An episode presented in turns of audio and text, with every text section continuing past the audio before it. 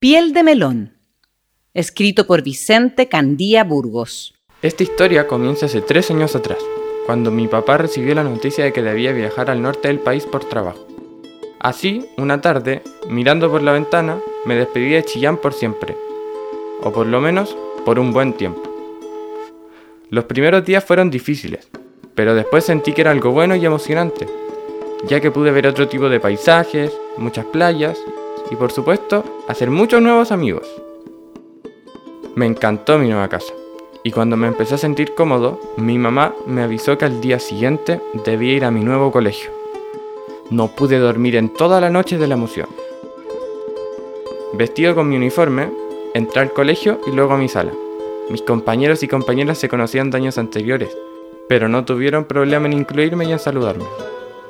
Yo estaba feliz, pero me di cuenta que los niños eran muy distintos, y quiero decir distintos en todo sentido.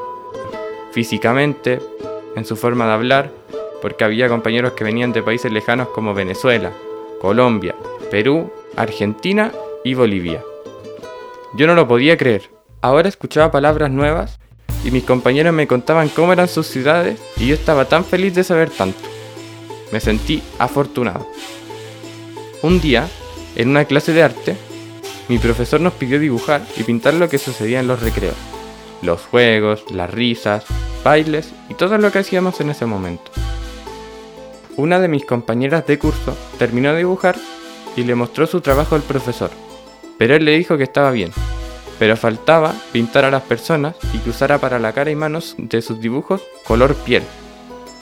Esta instrucción me dejó algo pensativo, porque yo miraba a mis amigos y nadie tenía ese tipo de color piel.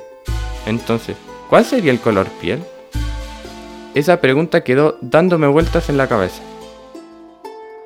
La semana siguiente, en una clase de lengua y cultura con mi Chiri, hablamos sobre los diferentes pueblos originarios que viven en nuestro país y recordamos la llegada de los españoles a América, cómo esto dio origen al mestizaje y recordé los dibujos y la duda que me dejó esa tarea. Levanté la mano y pregunté si por esto las personas teníamos tantos tonos de piel diferentes y mi Yatichiri sonrió. Me dijo que sí, que esto y otras razones hacen que todos seamos diferentes y únicos. Luego le dije que no quería usar el lápiz color piel para pintar a las personas. Y ella me miró como si nunca me hubiese visto antes y dijo, Muy bien, porque este color se llama melón y no piel. Así es que pueden pintar a las personas con diferentes lápices.